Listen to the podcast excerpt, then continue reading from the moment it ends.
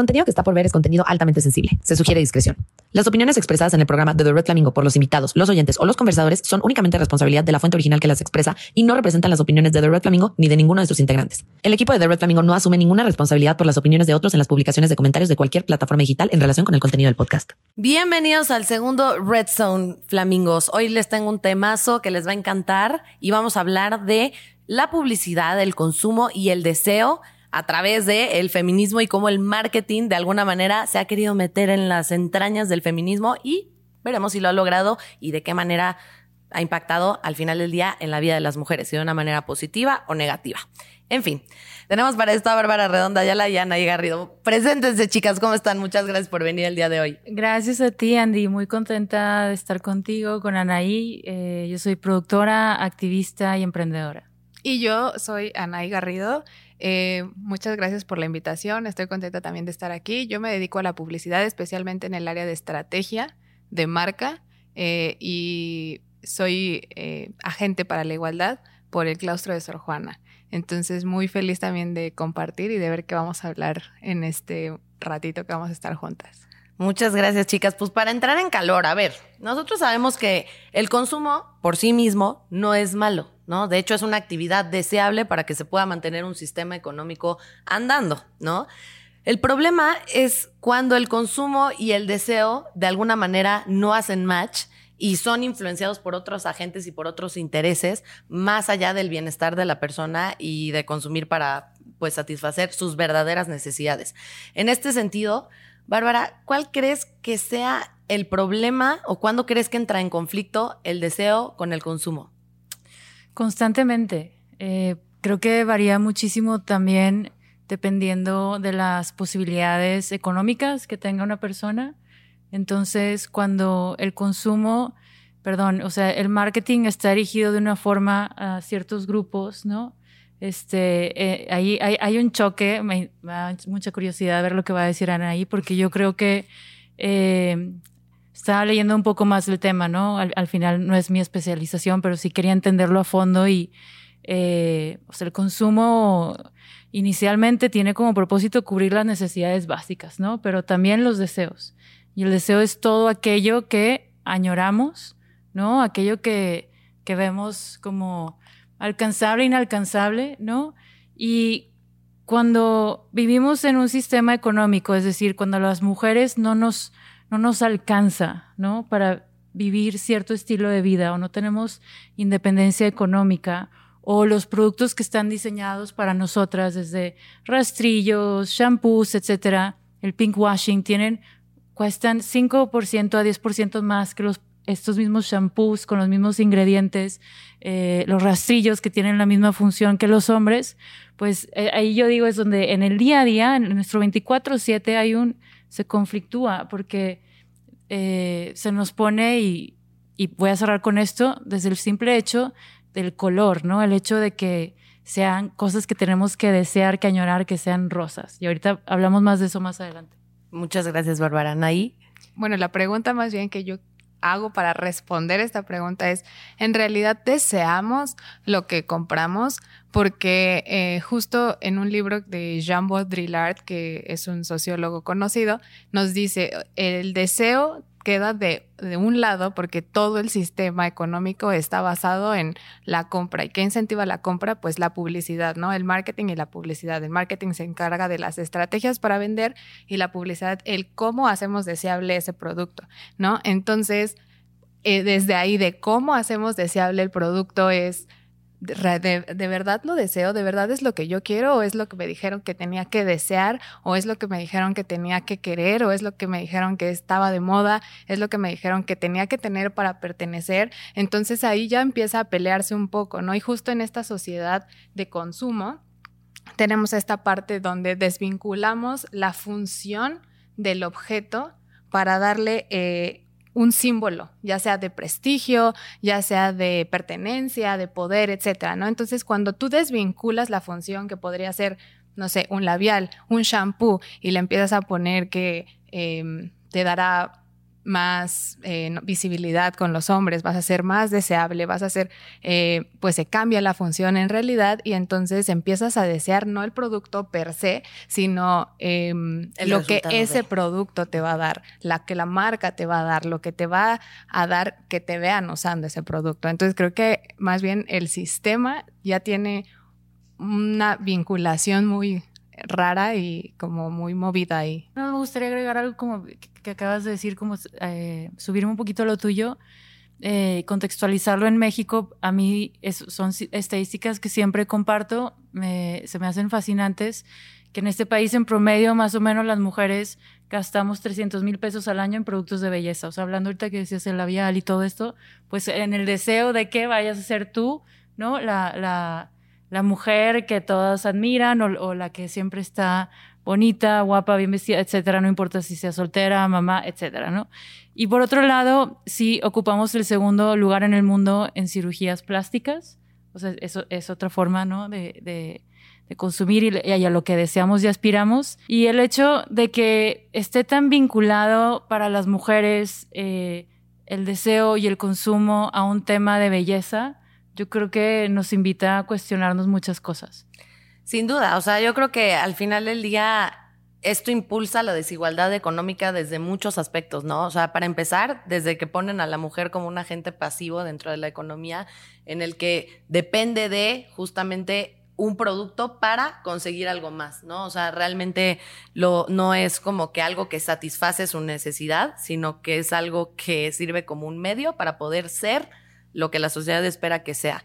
Y en este sentido, pues obviamente muchas marcas, sobre todo ahora en los últimos años que ha habido un boom en el feminismo, yo diría desde 2017 más o menos a la fecha, pues se han colgado del feminismo para, para marketear a, la gente, ¿no? Y, y, realmente no son marcas o no son empresas que, que realmente hacia, hacia adentro sean feministas, ni que realmente velen por los intereses de las mujeres, porque realmente lo único que les interesa es esta parte de causar inseguridades en las mujeres para que puedan comprar sus productos. En este sentido, Anaí, por ejemplo, ¿cómo concilias el que te autodenomines feminista y, que además estés en, hayas trabajado con estas industrias que buscan constantemente perpetuar las inseguridades de las mujeres para consumir, para generar consumo? Eh, incluso, bueno, es una pregunta muy compleja porque no es como súper fácil de, contestar, porque pues al final eres parte del sistema y todos,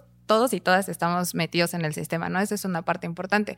Lo que a mí me lleva a, mm, pensar en, de una forma distinta el hacer es que justo si yo no estuviera ahí haciendo un pequeño cambio, no sé, eh, hablando en, cuanto a qué sí meter o no meter en los creativos, hablar un poco más de inclusión tal vez, en representatividad eh, entre los anuncios, ver qué palabras sí, qué palabras no.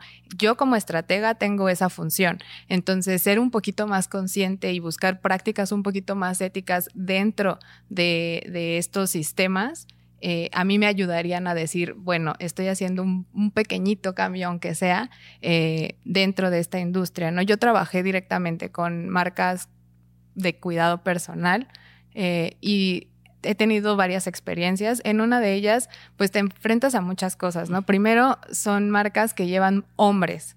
O sea, los creativos son hombres, eh, los directores son hombres, los directores de cuentas son hombres, incluso los directores de marketing son hombres, ¿no? Entonces es eh, un mundo de hombres hablando sobre productos para mujeres, ¿no? Entonces, eh, y a veces te ponen, como en mi caso, en alguna vez, me ponen a mí porque soy mujer, ¿no? Entonces, para cubrir la cuota de, bueno, tenemos a una chica, la metemos y te encuentras con una pared en donde dices, ¿cómo puedo hacer para que entiendan cómo poner un tampón, por ejemplo. O sea, están hablando de campañas de tampones, pero no, es, no saben poner un tampón.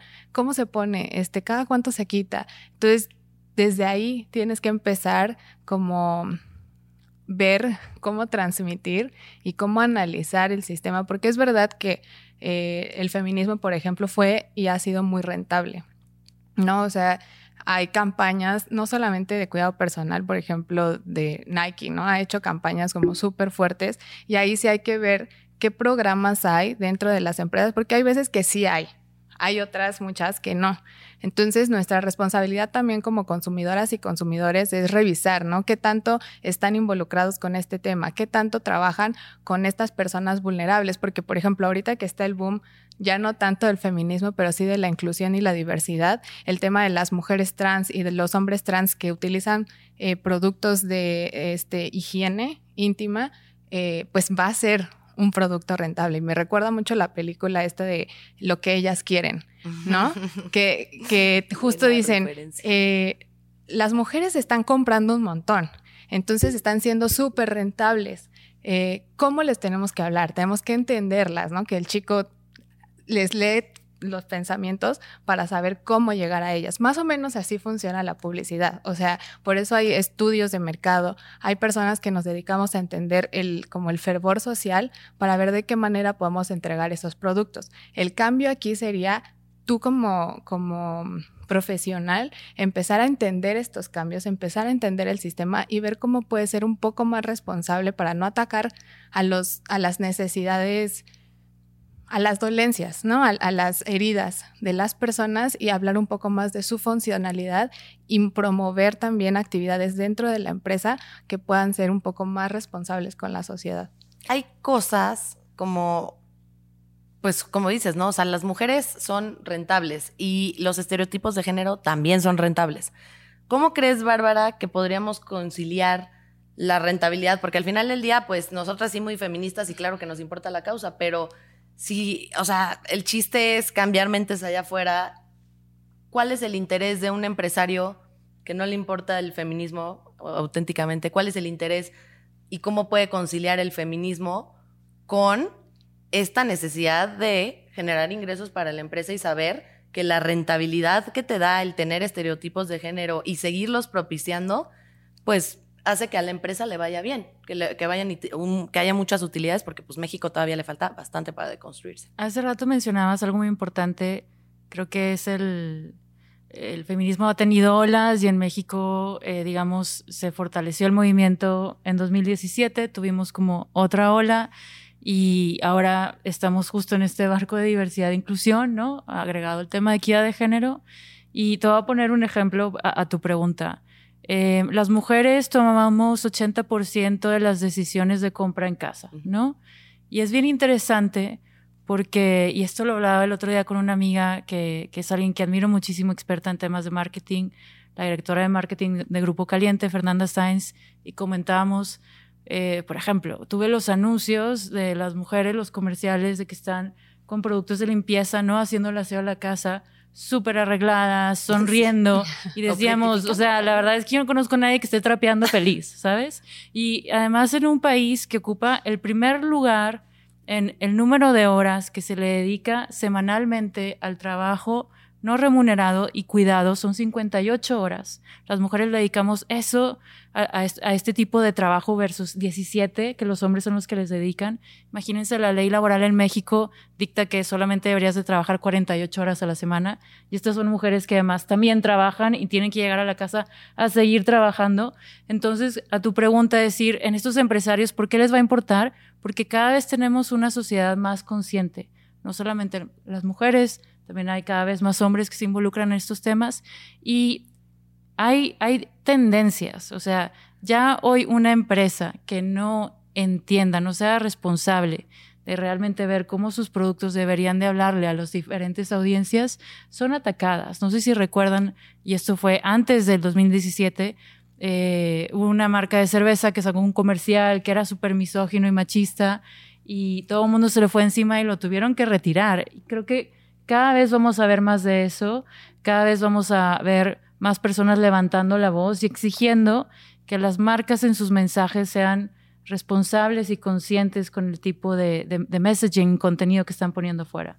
Sí, que también la gente realmente poco a poco no se va a ver, o sea, dejará de ser rentable ese, ese modelo, o sea, hablando en términos económicos, ese modelo dejará de ser rentable porque cada vez hay más mujeres que se suman a la economía formal, al emprendimiento, etcétera, que ya no se identifican con el estereotipo de una ama de casa perfecta, ¿no? Que si las hay, no tengo ningún problema tampoco, pero cada vez son menos y cada vez son más las mujeres que se suman a romper con los estereotipos de género. Entonces, de alguna manera, yo lo que le diría a los empresarios es como, bro, tu modelo va a dejar de ser rentable. O sea, tiene una fecha límite de, de caducidad. Y al final del día, también las mujeres en temas de objetificación y etcétera, pues ya están más conscientes también de ese tema, ¿no? Y ya dicen, bueno, o, no les gusta el tema de la objetificación, o dicen, pues si me van a objetificar, pues mejor me objetifico yo sola y yo gano mis propios ingresos, ¿no? Como es el caso de OnlyFans, etcétera, ¿no? A mí me gustaría saber si ustedes creen en este sentido que realmente, ¿qué tiene que pasar para que las empresas se vuelvan realmente feministas más allá de, del marketing? Mm, yo creo, bueno, va a empezar con la cultura laboral. O sea, debe haber programas internos que concienticen a las personas que están laborando dentro de estos espacios, no solamente para la inclusión de las mujeres, sino del respeto, del lenguaje, de otras diversidades, incluso este, no, hablando de género, sino de discapacidad, por ejemplo, eh, es importante tener todos estos... Eh, eh, son cursos muchas veces para que, y programas para que haya una cultura y entendimiento de qué es lo que está pasando, para que ese entendimiento y cultura permeen el hacer de las personas, ¿no? Porque a veces nos imaginamos a una empresa o a una marca o a un comercial, pero no pensamos en que todo eso fue construido por personas, ¿no? Ahorita con la inteligencia artificial pues ya cambia un poco, pero es personas y pasa por aprobaciones de muchas personas. Entonces, cada vez tenemos que estar más conscientes de estos temas, conocer, investigar, hacer evidente el proceso y cómo funciona la estructura social para que las personas no demos por hecho que de verdad queremos ese iPhone o de verdad queremos operarnos, si de verdad lo queremos, ok, ¿no? Está y lo tomas, pero el, decir, mira, tal vez lo que estás pensando no eres tú, te están diciendo que lo pienses, ¿no? Entonces, hacer consciente, conscientes que existe esa estructura es la parte más importante. Ya los programas, el hacer, eh, el, el entendimiento con las personas, el acercamiento con las mujeres, ¿no? De hacer campañas con mujeres, ¿por qué? Pues porque están viviendo esta experiencia que tú como hombre no vas a vivir, ¿no? De igual, producto productos con mujeres trans. ¿Por qué? Pues porque ellas son las que lo están viviendo. Hombres trans es lo mismo, ¿no? O sea, empezar a, ver los diferentes puntos de vista para que esto pueda suceder, para que pueda avanzar y para que también haya una transparencia de parte de las empresas de estamos ayudando y que haya un seguimiento y podamos ver con nuestros ojos que el compromiso es real, ¿no? Es real, es duradero, es permeable y que está palpable en algún lado, ¿no? Yo creo que eso podría ser un poco. Tú, Bárbara. Me encantan ahí que mencionas, eh, nada más como ese paréntesis, todo el tema de inteligencia artificial que está cambiando un poco y, yo diría como sí, ¿no?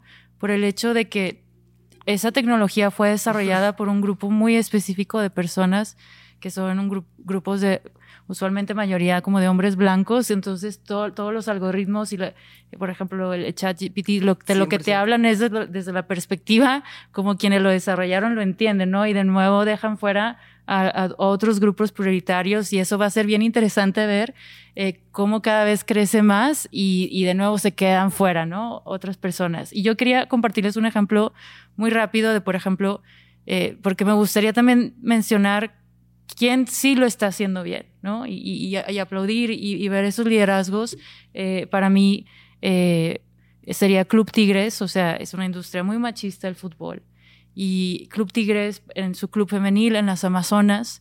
Eh, desde hace muchos años el Club Tigres, toda la eh, publicidad que ellos hacen en sus este, panorámicos, en revistas, etcétera, no solamente promueven, digamos, al principal goleador, etcétera, sus principales eh, jugadores, están perfiles muy diversos e incluyen a mujeres. No hay una sola publicidad eh, donde no esté una mujer acompañada de un hombre. Y por otro lado fue el primer club en apoyar públicamente. En su club hay dos jugadoras, eh, Stephanie Mayor y Bianca Sierra, que además son parejas, parejas están casadas. Eh, de hecho, acaban de anunciar que, están, que está, una de ellas está embarazada, van a tener gemelos. Y digo, wow, o sea, un, un equipo de fútbol del norte del país, de Monterrey, respaldado por una empresa como Cemex, que haya tenido ¿no? este, la visión y también el respeto y la empatía de decir, voy a apoyar a mis jugadoras. Eh, y como bien decías tú, es, eso fue gracias al equipo interno que respaldó todo eso. Definitivamente creo que también se vale hacer shout out. Hay muchas empresas allá afuera que lo están haciendo bien. Mary Claire ahorita está haciendo un súper esfuerzo por darle representatividad a distintos tipos de cuerpos, por ejemplo, ¿no? A, que las mujeres no se sientan presionadas con cumplir con estereotipos de publicidad también eh, hegemónicos sobre cómo se debe de ver una mujer. Y pues sin duda regresando al punto de ChatGPT, es muy chistoso porque obviamente hay una pregunta, digo, esto no es materia de este episodio, tendrán que esperar al siguiente, pero este, eh, le pregunté a ChatGPT porque todo el mundo en TikTok está preguntando qué es una mujer y le pregunté a ChatGPT y es muy chistoso porque su respuesta no es filosóficamente lógica, es contradictoria. ¿Sabes? No te da una respuesta así porque generalmente esas tecnologías sí están influenciadas evidentemente por, por las personas, pero no porque las personas pongan su opinión, sino porque la base de datos que le dan al, a la inteligencia artificial pues es limitada y es la que ellos le dan, ¿verdad? O sea, no, no es como que es sesgada. Sí, o sea, y al final del día la inteligencia artificial es inteligencia porque va desarrollando su propio criterio y va desarrollando su propio avance respecto de, la información que tiene disponible. O sea, tampoco está tan mal, pero este, pues sí depende mucho del, input que, le den las personas, ¿no? O sea. Que en la mayoría como bien decías, estamos en un sistema, somos corresponsables, incluso nosotras seguimos estando sesgadas de una forma u otra. Entonces, quienes hoy no tengan acceso a cierta información o que no les interesen los temas, imagínate el nivel de sesgo. Eh, para mí es como nada más cerrar con esta idea eh, en temas de, consumo, de marketing, de publicidad, las narrativas que vemos allá afuera, es realmente cuestionarnos desde dónde se construyó ese mensaje, quiénes fueron las personas detrás que construyeron, ¿no? Todas las portadas, los comerciales, las campañas, en, en qué contextos vienen, porque si, si te pones a pensarlo desde ese lugar, son muy alejados a nuestra realidad de, la mayoría de las mujeres en el día a día. Y creo que para mí es la clave, es como la cultura, los sesgos que hay, y entonces nosotras como consumidoras hacernos responsables. Si tenemos 80% de las decisiones de compra, ¿no? Cada clic, cada compra, pues eso va a definir el día de mañana lo que esas empresas nos van a ofrecer y cómo nos los van a ofrecer también.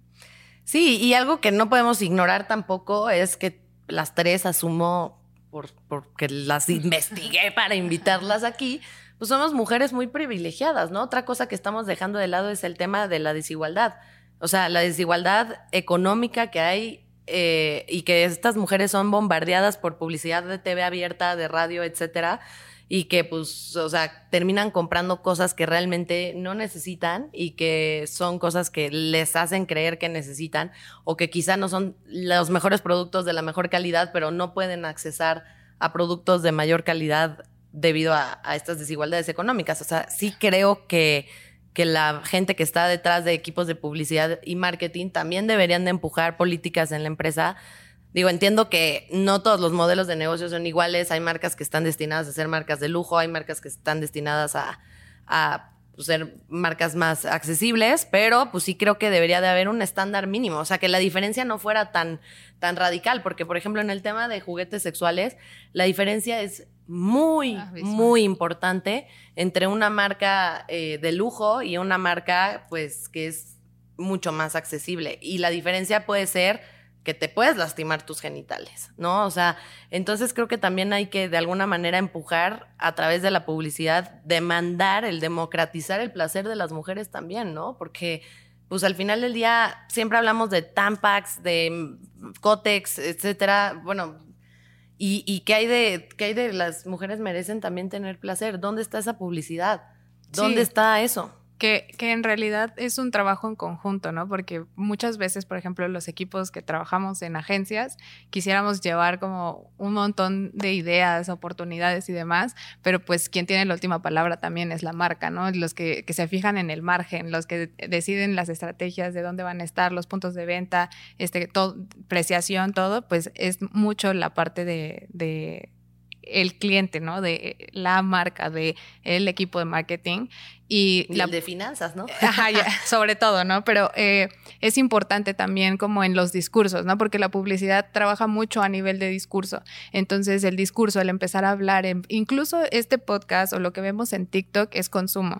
¿no? El problema en el caso de las mujeres es que somos objeto y sujeto de la publicidad y del consumo, ¿no? O sea, no, somos el objeto porque nos objetivizan, porque aparecemos en los comerciales, porque somos ese objeto de deseo, el que vende el perfume, ¿no? De, de, de lujo, el que vende la bolsa de lujo, el que vende el lugar, etcétera. Pero al mismo tiempo queremos alcanzar ese, ese objetivo, entonces somos sujeto, ¿no? Y por eso las modificaciones corporales, que me pareció muy interesante el, el podcast que tienen de eso, ¿no? De, eh, de cómo no vemos más allá de solo alcanzar ese, ese estereotipo. Y pasa mucho, por ejemplo, ahorita en TikTok, que no es una, que es una marca que no, no consideramos como consumo, pero consumimos más de tres horas de contenido diario. Entonces, vemos cómo con los filtros nos queremos modificar la cara, nos queremos modificar el cuerpo, nos queremos modificar el pelo, nos queremos modificar la voz, o sea, ya todo es modificable. Entonces, sí es muy importante ver a nivel de discurso qué estamos diciendo y como consumidoras y consumidores ver que también, como decías, estamos consumiendo y cómo lo estamos demandando y cómo es que estamos em, construyendo y contestando a lo que la industria nos está dando, a lo que el sistema nos está dando para poder hacer un consumo muchísimo más responsable y a la parte que nos toque como creadoras o creadores de contenido, publicistas, este, productores, eh, ver qué se le está ofreciendo a nivel de discurso a todas estas personas para hacer muchísimo más visible esa estructura. Yo quería decir dos puntos. Uno es, hablabas tú ahorita de la industria como de, de placer, pero también, o sea, todo el tema de seguridad, o sea, los autos, las bolsas de aire eran diseñados con eh, crash test dummies, que son cuerpos masculinos, de, de hombres.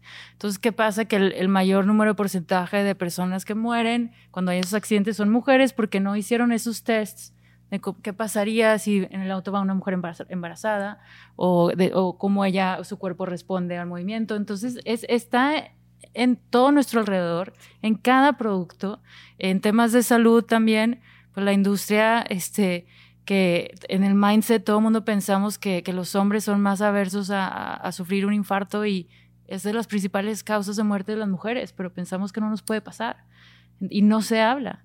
Entonces creo que es bien importante, ahorita que tú decías también, Anaí, eh, desde, desde la en, en temas de, de los productores quienes creamos contenidos, qué narrativas y qué contenidos estamos impulsando hacia allá afuera para también incidir desde otro lugar, ¿no? Eh, porque al final, eh, por decir, hace rato hablábamos de la desigualdad económica en, un, en este país, eh, a lo más que pueda aspirar una mujer cuando ve contenidos y tiene piel oscura, siempre el rol que ella juega es la trabajadora del hogar y no es la jefa, no es la empresaria, es la que sirve. Entonces, perdón que me esté yendo por tantas capas, pero es que hay tantos eh, vertientes y, este, no sé, hay, tantos puntos desde donde abordar este tema que digo, híjole, necesitamos realmente hacer un ejercicio y un análisis de cuestionar todo y verlo con otros ojos, porque desde que abrimos los ojos en la mañana y si escuchamos música en el auto que nos subimos o en el transporte que agarramos,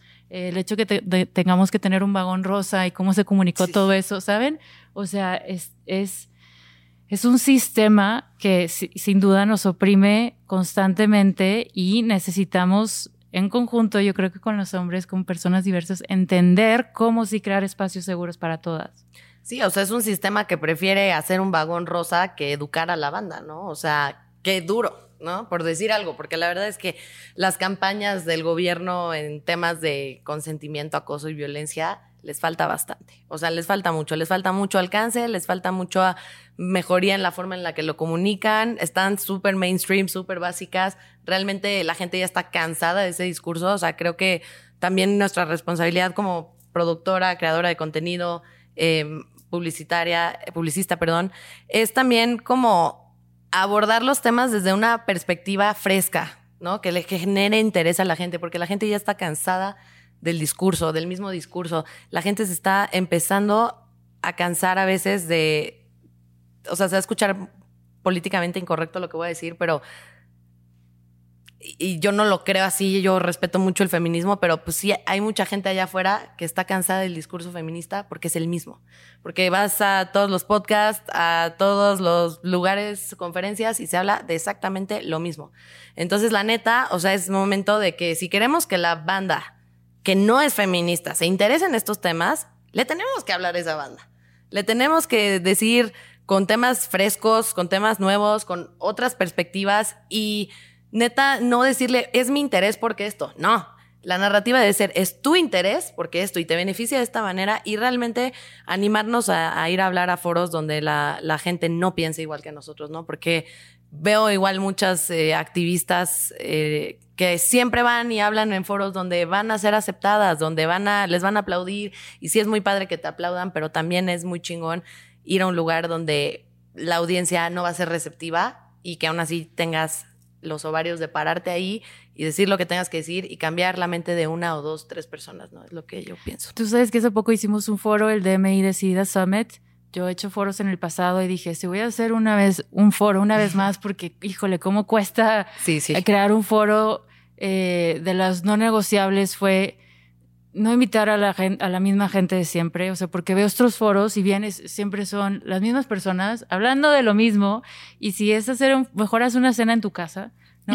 este, la verdad, no lo digo en mala onda, es como, y, y acá la premisa fue, invitemos a quienes no están invitando y hagamos los temas en mesas, en paneles, donde diferentes perfiles puedan hablar, ¿no? Desde, desde diferentes lugares, porque no estamos llegando a nada. Y si tú ves las estadísticas en este país, en temas económicos, en violencia de género, ocupamos los peores primeros lugares en todo, pues, y cada vez hay más foros, cada vez hay más podcasts, cada, o sea, los contenidos que hay en las plataformas de streaming, dices, esto solamente va empeorando. Entonces, ¿cuáles son los estereotipos que estamos perpetuando, las narrativas que seguimos haciendo?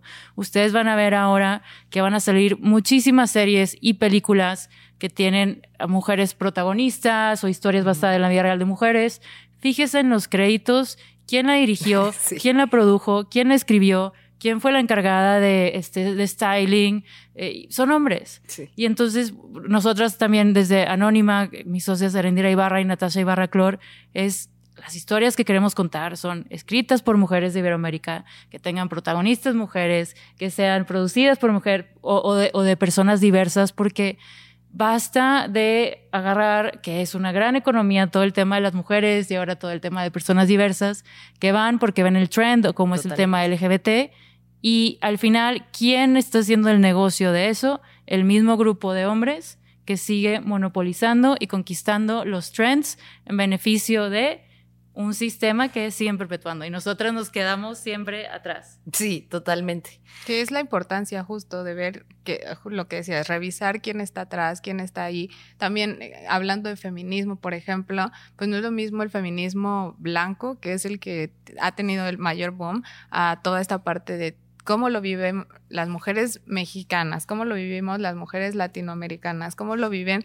no, solo las mujeres indígenas, porque justo eh, veía, ¿no? Las mujeres indígenas obviamente no se sienten representadas por el movimiento y tampoco tiene por qué, o sea, es estar abierta a decir, bueno, o sea, estamos en esto juntas y cómo, cómo lo estamos viviendo de, de diferentes maneras, ¿no? Y también esto es importante que decías, el saber que no solo somos nosotras, por el sistema a nosotras nos pega como muchísimo más evidente, ¿no? Porque no tenemos tanto acceso a las estructuras de poder, pero pues también a los hombres les pega, ¿no? Y eso también es un movimiento que ha ido despertando, como que va lento, pero ahí va, ¿no?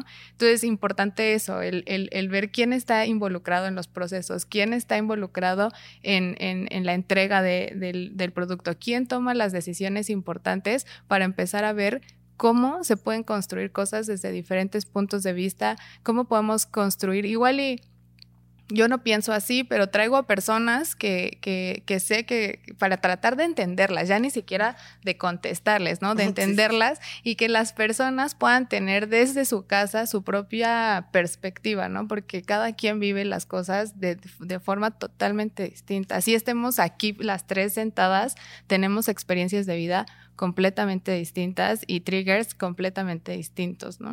Sí, o sea, y, y, no es por autopublicitarme, pero es justo algo que he tratado de hacer mucho en Red Flamingo, o sea, sobre todo en esta, durante esta temporada que está cursando, es poner todos los puntos de vista. O sea, en un mismo episodio hago tres entrevistas con puntos de vista que son contrarios muchas veces, porque la gente necesita generar un criterio y pensamiento crítico, no que le digan cómo pensar o no que le digan cómo está bien eh, opinar, ¿sabes?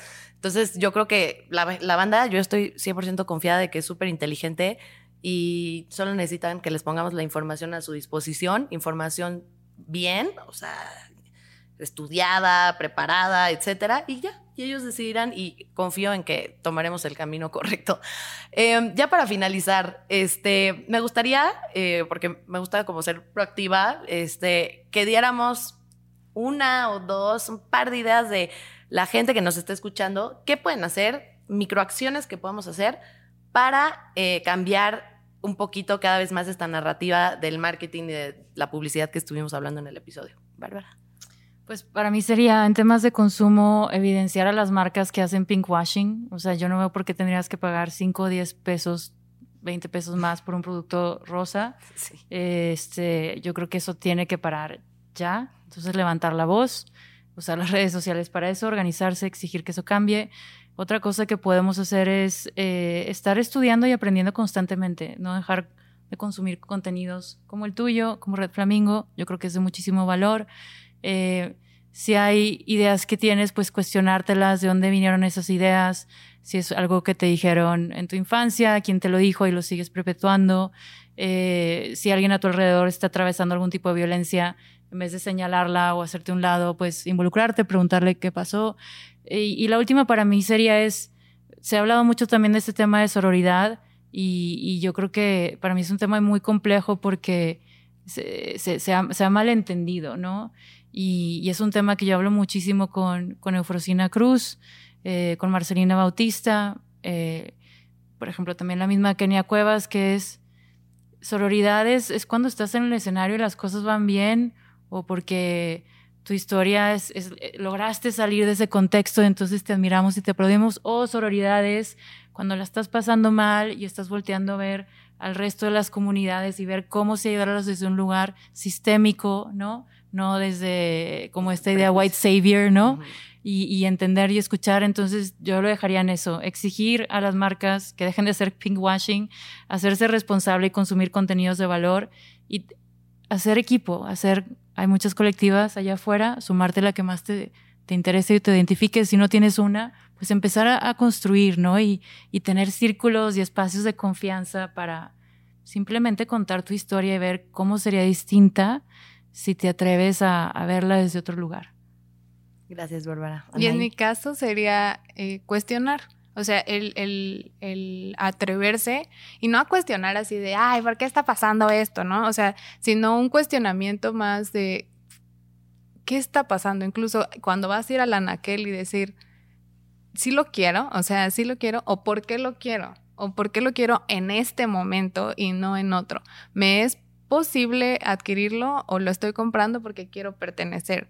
Eh, ¿Qué me está diciendo la marca para que yo lo compre? ¿No? Empezar este es como un hábito, ¿no? Crearte un hábito de cuestionar qué es lo que quieres y si tú estás de acuerdo en, bueno, yo quiero esta bolsa porque de verdad creo que me representa y estoy de acuerdo y voy a pagar los 65 mil pesos que cueste la bolsa, cuésteme lo que cuesta, ok, pero ya después de un proceso de cuestionamiento interno, y cuando te des cuenta que tal vez eso que, que vas a hacer no es algo que quieras realmente hacer, alzar la voz, o sea, compartirlo, ¿no? Decir, yo me, yo identifiqué que esto está pasando. Ahorita el terreno está súper fértil para que cualquier persona que tenga un pensamiento lo pueda compartir en TikTok, en Twitter, en Facebook, en todos lados, ¿no? Entonces, eso, cuestionar, compartir y yo creo que confiar, confiar en que las cosas van a ir cambiando si tú haces lo adecuado y si compartes con las personas adecuadas, ¿no? Siempre va a haber alguien que comparta contigo esa inquietud.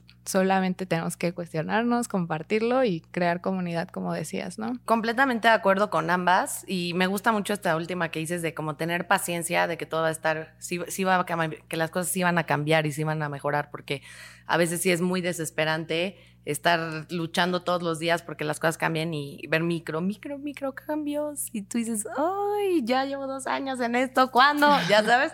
Pero pues es como, no, no, hermana. O sea, esta lucha es para siempre. O sea, te casas, literalmente te casas.